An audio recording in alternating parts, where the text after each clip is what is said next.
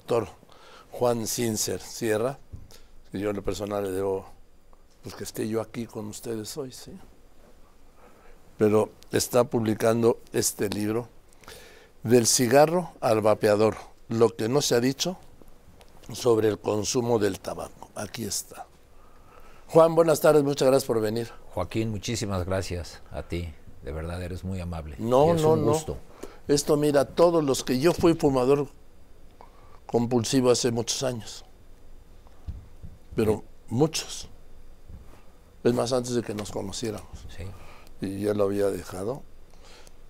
Pero Una de las grandes decisiones de tu vida, enorme. tú una vez me dijiste que era quizá la decisión más importante que se toma. En materia de salud, sin minimizar otras, ¿Cuál? y la de no fumar. Además, la mayor parte de la gente empieza a fumar durante la adolescencia sin darse cuenta de las consecuencias. Se esclavizan muy rápido.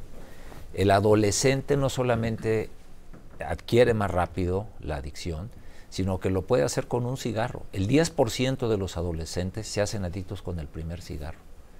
Por eso los cigarros sueltos, con eso enganchan a mucha gente. Hay muchos adolescentes que con dos cigarros a la semana satisfacen su adicción y la van aumentando gradualmente.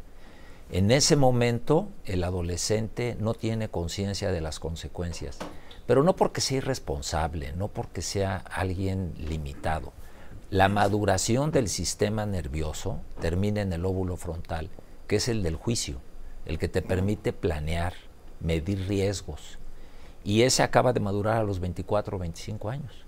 Por eso hay jóvenes de 20 años, brillantes, excelentes estudiantes, pero que creen que pueden manejar a 200 kilómetros por hora y que no les va a pasar nada. Se les pudo haber muerto un amigo en un accidente bajo el efecto del alcohol y ellos creen que no les va a pasar nada. No tienen esa capacidad de planear, aunque tengan la enorme capacidad de hacer otras cosas. Y eso, además, la industria tabacalera lo explota, porque sabe que puede venderles y puede eh, inculcar la adicción al tabaquismo en jóvenes sin que se den cuenta de lo que están haciendo. Y ya cuando hacen conciencia de ello, porque les empieza a, causar problemas, se sienten mal, a muchos les cuesta mucho trabajo. Hay fumadores verdaderamente refractarios, un 20% batallan enormemente para dejar de fumar, porque la nicotina es una de las sustancias más adictivas que existen, es más adictiva que el alcohol, que la cocaína. Lo único más adictivo, yo le digo a, inclusive a los legisladores, es el poder. Pero después del poder sigue la nicotina. Es Fíjate, terriblemente difícil de dejar. Yo dejé de fumar hace más de 34 o 35 años. Sí. Bueno, yo podría empezar a fumar en este momento, hace 5 minutos, o empezar a fumar dentro de 10 minutos. No he superado la adicción. Así es y te enganchas y te esclavizas no. nuevamente. No, yo sé que si le doy una fumada, adiós. Así es. Me sigo de frente. Y hay mucha gente que se confía, dice, ya llevo 30 años, pues lo voy a probar ahorita, no pasa nada. No, no saben lo que dicen, o sea, es algo involuntario. Para mí es una decisión permanente. Así Fíjate. Es. Y de hecho, por ejemplo, en situaciones en donde, a donde no has estado, me decía alguna vez un paciente, que tenía varios años de no fumar. Dice, ahorita estoy preocupado porque voy a ir a París y siempre fumaba yo en París. Y no he ido a París desde que dejé de fumar. Y nada más de pensar que voy a estar ahí en ciertos lugares se me antoja. O sea, es terriblemente esclavizante y tramposa, porque te engancha por todos lados. Porque hay, hay muchos exfumadores y dicen, no, que a mí ya me da asco, me da náusea. Que... No, a mí no. A muchos no. A mí no. Yo No. te repito, podríamos empezar a fumar en este momento. es que sí es un placer, o sea, es lo que hay que entender, que no es algo, y particularmente en la actualidad, que se presenta como algo dañino, por ejemplo, los vapeadores, se presentan como una solución aparentemente segura, sin daño, en la que lo que está haciendo el fumador es, porque es fumador, es inhalar nicotina sin los daños, y eso no es cierto. Y eso es parte de lo que yo trato en este libro. A ver, dime, porque de repente eh, los vapeadores yo los veo como un escalón previo al cigarro. Es que lo son en mucha gente. Hay muchos adolescentes que con eso empiezan. Su primer contacto con la nicotina es o fue el vapeador. A pesar de que en teoría los sistemas electrónicos diversos, al principio con forma de cigarro. Y esto se ha sofisticado con formas modernas de gadgets muy electrónicos que con toda la lógica del mundo la gente dice, esto no es fumar, esto es otra cosa, esto no me va a hacer daño. ¿Y si es fumar? Y sí es fumar, porque mira, parte del problema, y, todo esto viene en el libro, es la terminología. En primer lugar, lo que se está eh, inhalando ahí no es vapor, porque vapor es pura agua. Esto tiene partículas sólidas, entonces un aerosol, no es vapor. Por lo mismo no se está vapeando, se está fumando. Y con estos otros sistemas del tabaco calentado, que dicen es tabaco calentado no quemado, que es uno de los engaños, o sea, estos sistemas de tabaco calentado alcanzan 350, 400 grados centígrados. Que alguien me diga si a esa temperatura no se quema el tabaco. La proporción puede ser menor, quizá un 2%, pero no importa, 2% puede ser mucho. O sea, no, aquí el tema no es si es 2%, 50%, 80%. Como dice el dicho, una diferencia es una diferencia si hace la diferencia. O sea, ¿cuáles son las concentraciones de un medicamento que inclusive te puede matar? Microgramos. Entonces, hablar de que 2% no es mucho es totalmente arbitrario, es completamente absurdo. Entonces, eh, eh, no es vapor, es un aerosol, esto es fumar y el punto de que son 95% menos tóxicos es falso. Esto surge de un comunicado del gobierno inglés en el año 2015 en donde señaló que los cigarros electrónicos eran 95% menos dañinos que los cigarros sin tener realmente bases sólidas. Y eso ha permeado, porque obviamente esto lo adoptó la industria tabacalera y lo ha explotado brutalmente. Y como sucede con muchas cosas cuando se maneja el comercio o los medios de comunicación, el que pega primero pega dos veces y cuesta mucho trabajo quitarlo. Ese comunicado inglés decía que inclusive estaban preocupados porque había mucha gente que pensaba que los, que los cigarros electrónicos, todavía en aquella época no había realmente vapeadores, eh, eran dañinos y que podían ser tan dañinos como los cigarros convencionales y que querían convencer a la gente y a los médicos que eso no era así. Decían que no había evidencia de que este fuese un primer paso, como dijiste, para que los jóvenes sobre todo fumaran cigarros. Pues no había evidencia porque todavía no había suficiente tiempo, pero es contundente la evidencia y hay estudios en México en donde se ha visto como un porcentaje significativo de adolescentes empiezan con los vapeadores y después se siguen con el cigarro, porque además es más barato el cigarro. Ah, hablaba el gobierno inglés que era un método democrático y que le daba acceso a toda la población cuando es más caro. Es mucho más costoso un gadget de este tipo, un dispositivo de este tipo. Pero con eso, obviamente, la industria ha abusado a lo largo de los años. Entonces, mucha gente cree que el vapeador es una solución al fumar, que es algo con lo cual ya se resuelve el problema tóxico del, tóxico del cigarro. Y para nada. Simplemente es un proceso evolutivo, como todo en la sociedad, que la industria tabacalera ha aprovechado para seguir manteniendo la adicción a la nicotina. El, libro habla inclusive de toda eh, eh, la evolución histórica desde muchos puntos de vista, pero concretamente en relación a las modificaciones del cigarro. Lo primero fue a principios de los 50, cuando ya estaba muy claro que el cigarro era tóxico, que el cigarro causaba cáncer de pulmón. Desde los 40, en los archivos secretos de la industria tabacalera y en los comunicados que tenían los diferentes CEOs, decían el cigarro causa cáncer de pulmón, el cigarro es adictivo, el cigarro es algo muy tóxico. Y, por otro lado decían, qué afortunados somos de la adicción que causa. Ellos ya sabían todo eso cuando, cuando se publicaron los dos grandes estudios sobre la asociación entre cáncer de pulmón y tabaquismo.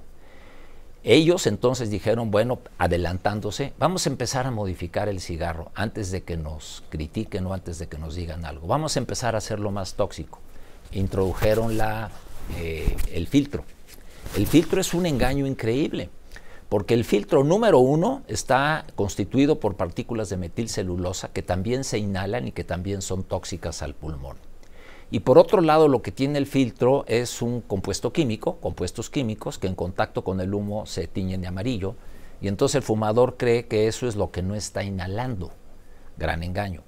Luego, se redujo entonces también la cantidad de nicotina en el cigarro. Entonces, ¿qué es lo que sucede? El fumador, como lo que busca es la nicotina, al haber menos y al tener cierta resistencia, inhala más profundo. Al inhalar más profundo el humo se distribuye de manera más completa por todo el pulmón. Y esto ha hecho que ciertos cánceres que antes eran raros, que antes eran poco comunes, ahora sean frecuentes por esta distribución más completa del humo en los pulmones. Y estos son los adenocarcinomas. Estos cigarros light, con menos toxinas, etcétera, inclusive como primer paso para alguien que quiere dejar de fumar, resultan contraproducentes. Es más difícil que alguien deje de fumar cuando eh, cambia a cigarros light que cuando lo deja por otros métodos. Porque hay una, este, eh, están ansiosos de nicotina, eh, ya se contaminaron más, o sea, necesitan más nicotina. La, inhalación tiene que ser más profunda porque es lo que está buscando el fumador. Y, digo, ya hay varios mecanismos, algunos no tan claros. Y otro punto, por ejemplo, en gente que deja de fumar y que dice, yo ya, este... No, déjalo, déjalo, no hay problema. Yo ya no fumo, yo nada más fumo eh, puros. Eh, viven bajo el engaño de que el puro es menos tóxico. Inclusive dicen, es que yo no necesito darle el golpe. Es que instintivamente no se necesita dar el golpe, porque lo que sucede es que el humo del cigarro es un humo más ácido que el del puro y el humo, la nicotina en un ambiente ácido no se absorbe bien en la boca, se absorbe en los pulmones y por eso la tienes que inhalar más profundo. El humo del puro es más alcalino y ese sí se absorbe en la boca. Entonces de manera instintiva no necesitas inhalarlo, no le necesitas dar el golpe. Pero tiene más nicotina, tiene más carcinógenos, tiene más toxinas y contamina más el medio ambiente. Entonces es peor un puro que un cigarro. Pero el puro además vive desde hace muchos años con la imagen de que es un producto fino, de que es un producto elegante. Vea dónde los venden. Los venden en tiendas muy finas, muy elegantes, protegidas como si fuera un vino de calidad. Eh, y todo esto hace que mucha gente crea que eso es no fumar o que, como diría por ahí algún actor, si vas a dejar un mal hábito, que tampoco es un hábito, eso es un punto importante y ahorita regreso, cámbialo por otro este, que sea mejor.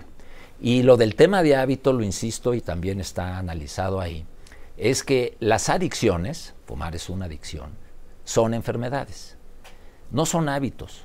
O sea, porque es muy diferente cuando alguien dice tiene el hábito de fumar, parece que no es algo grave. Es como si tú dijeras, oye, es que tiene el hábito de la diabetes o tiene el hábito de la hipertensión. O sea, pues como que lo minimizas. Esta es una enfermedad, no es un hábito. Es una adicción. Es una adicción y las adicciones son enfermedades. y así hay que decirlo. A ver, aquí hablas de algo muy interesante que es el cigarro en el cine. Ajá. Porque en, en una época, no sé si en los 50 todos fumaban en las películas. Así es. Impresionante. Este, sí, no, este, durante la mayor parte de la película estás, estás viendo humo todo el tiempo. El cine, mira, los grandes detonadores en el consumo masivo del tabaco, me voy a regresar un poquito, fueron el primero cuando se inventó la máquina para hacer cigarros a fines del siglo XIX. Un fabricante de cigarros propuso un premio de 75 mil dólares para quien inventara una máquina para hacer Porque los hacían a mano, ¿no? Los hacían a mano y eh, alguien salió con la máquina, una máquina que multiplicaba muchas veces, decenas de veces la producción de cigarro. Entonces llega con este señor, Alan Hitler, y le dijo, pues aquí está. Dice, no, esto produce demasiado, no vale la pena, no, no me interesa, no hay mercado para esto. Y, no la compró. Pero vino otro, este, y, y la compró y se hizo un hombre poderosísimo que es eh, uno de los grandes donadores de la Universidad de Duke. De hecho, en la Universidad de Duke está Duke, que dio mucho dinero, era un, rey de la industria tabacalera. Compró dos máquinas para fabricar cigarros y en poco tiempo multiplicó sus ingresos y ni él se imaginaba el volumen de tabaco que iba a alcanzarse poco tiempo después. Ese fue un primer punto. Luego se inventa el cerillo. Y luego vienen las guerras. Las guerras han sido muy importantes para el, consumo, obviamente entre los soldados y además Les daban su dotación de Les daban su dotación para tener Y su encendedor Sipo a los, eh, a los soldados Algunos encendedores. Incluso la, la, publicidad en algunas cajetillas, por ejemplo, la Segunda Guerra Mundial, MacArthur, cuando lo de Filipinas dijo, y regresaremos, o sea, anunciando algunos cigarros. Y la, y la pipa. Y la pipa, que también es muy tóxica. Y el cine el cine, cuando el cine deja de ser cine mudo, empieza a explotar bárbaramente el tabaquismo con comentarios inclusive de muchos actores y actrices hablando a favor del tabaquismo, diciendo que esto les ayuda, teniendo que hablar tanto, teniendo que trabajar tanto, esto para ellos era fantástico. Y el cine se volvió un medio de publicidad extraordinario, a tal grado que se calcula que como el 30% de los adolescentes empiezan a fumar a partir de escenas que ven en el cine. Ahora dime, ahora ya, yo por ejemplo cuando era fumador activo, pues yo no podría vivir en este mundo, porque aquí no podría fumar. Así es. No podría fumar en, un restaurante, en, un antro, en los aviones. Yo me acuerdo cuando se fumaba en los aviones. En los aviones. Y luego dijeron, no, se puede fumar menos en las dos últimas. No se puede fumar excepto en las dos últimas filas. El humo tarda segundos en llegar. Ya llevamos todos como 30 o 40 en las dos últimas filas de pie fumando. Así es. Y el humo llega en segundos ahí. Por eso yo pongo ahí en el libro, por ejemplo, una foto ahí, en donde esto de que hay alguien en los restaurantes o en los aviones dice área de fumar y no fumar es como si hubiera una barrera invisible. Y e, es como si en las albercas hubiera un área para orinar y un área para no orinar, es lo mismo. Y eso lo pongo ahí. El trampolín de 10 metros. El, trampolín de 10 metros. Entonces, pero mira, para la industria tabacalera, lo que representa el cine como publicidad, o sea, por el número de adolescentes que simplemente por las escenas fuman, esto en un análisis hace unos años le representa 4 mil millones de dólares a la industria tabacalera. Ahora, otra cosa, Juan. Mira, ya no se anuncian los cigarros en, los, en la televisión, en la radio, en los periódicos, en las revistas. Ya quitaron el anuncio de los cigarros. Por ejemplo, la Fórmula 1, antes, cada escudería la patrocinaba una marca de cigarros. Claro, sí. Sí.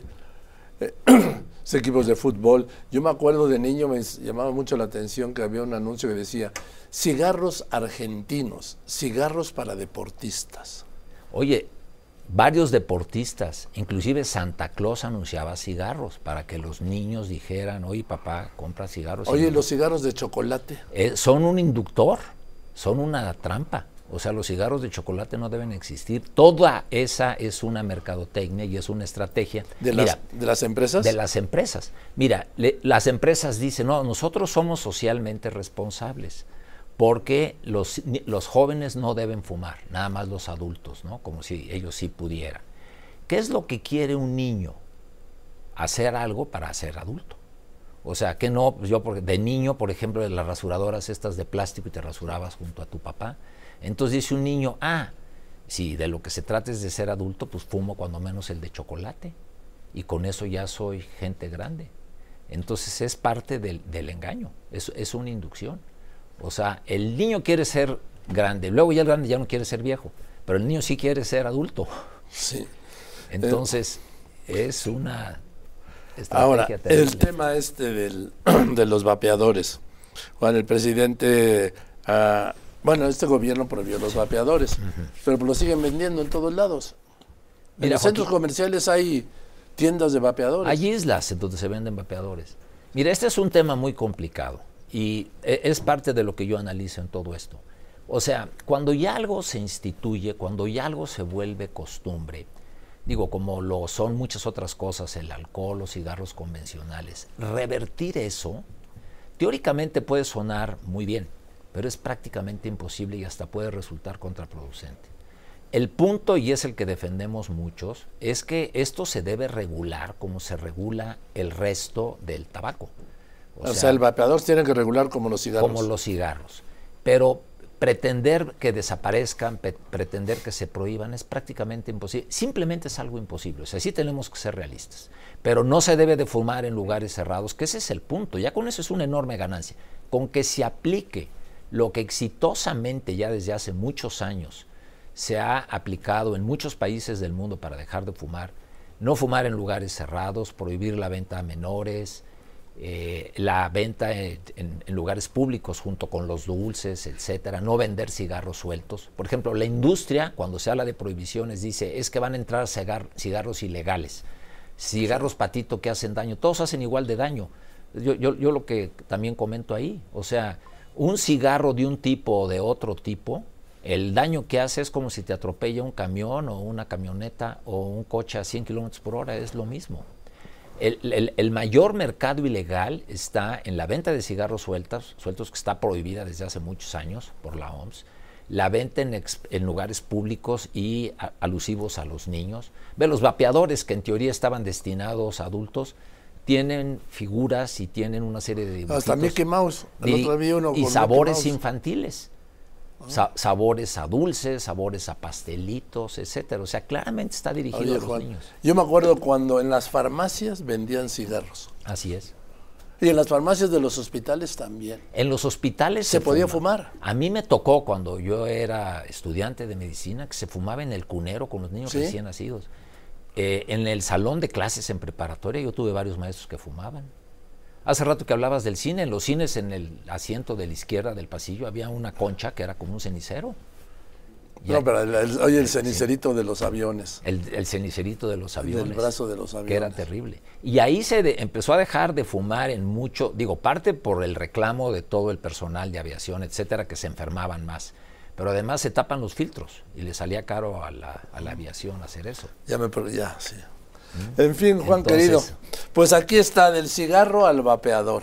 Entonces, toda una historia para que la gente entienda que esto tiene muchos años de existir, se sigue repitiendo y la industria utiliza la misma estrategia, mentiras, etcétera, que ha utilizado con el cigarro convencional con esto. Lo, que, es, lo que es un hecho es que el cigarro produce cáncer de pulmón por lo menos. Y de muchos otros. ¿De qué otros cánceres? Pues de las vías aerodigestivas superiores, de las vías ¿De la qué me dijiste? O, sea, no solamente del pulmón, sino de la garganta, del orofaringe, de la boca. Y el humo se distribuye por todo el cuerpo. Este es un punto importante. Hay gente que cree que nada más el contacto directo, la vejiga, los riñones, produce también eh, leucemias, tiene que ver con N tumores, incluyendo cáncer de mama, etcétera. La lista ya es muy grande y es creciente. Es la causa número uno de muerte y también algo importante para que la gente lo tenga claro. La manera como el cáncer, y, por qué se asocia a muchos cánceres y a infartos. El cigarro mata porque envejece prematuramente a la gente. O sea, la causa número uno por la que da cáncer es la edad. Eh, la causa número uno de infartos es la edad, de la enfermedad pulmonar obstructiva crónica. Lo que hace el cigarro es acelerar todo eso. O sea, una persona que fuma es una persona que cada año no cumple un año, cumple como 16 meses. Y eso lo puedes ver, por ejemplo, en las arrugas que se forman en la piel perpendiculares a los labios. Es la típica arruga del fumador, es una arruga de envejecimiento. A ver, Juan, nada Las arterias se tapan porque se envejecen. O sea que el, el, cigarro te envejece. Te envejece prematuramente y ese es, digamos, a manera como de resumen la razón por la que te mata por la que mata al 50% de los fumadores de manera prematura. Es el único producto legalmente aprobado que mata a la mitad de sus consumidores y se utiliza de acuerdo al instructivo. Digo, si tú tragas gasolina te vas a morir, pero no, es para eso. En cambio el cigarro sí. En fin, sí, el cigarro solo es para fumar. Así es. Pues gracias, querido Juan. No, gracias a ti, una gran alegría verte. Igualmente. ¿Eh? El doctor Juan Cincer, del cigarro al vapeador. En Amazon nada más, ¿eh? Ah, en Amazon nada, nada más. está en Amazon. Lo pueden pedir en Amazon, les llega en unos cuantos días, no está en librerías. Bueno. Pero en Amazon lo piden fácilmente. Sí, sí, sí. Les llega sin problema. Pues aquí está. Gracias, el doctor Juan Cincer, del cigarro al vapeador, lo que nos ha dicho sobre el consumo del trabajo.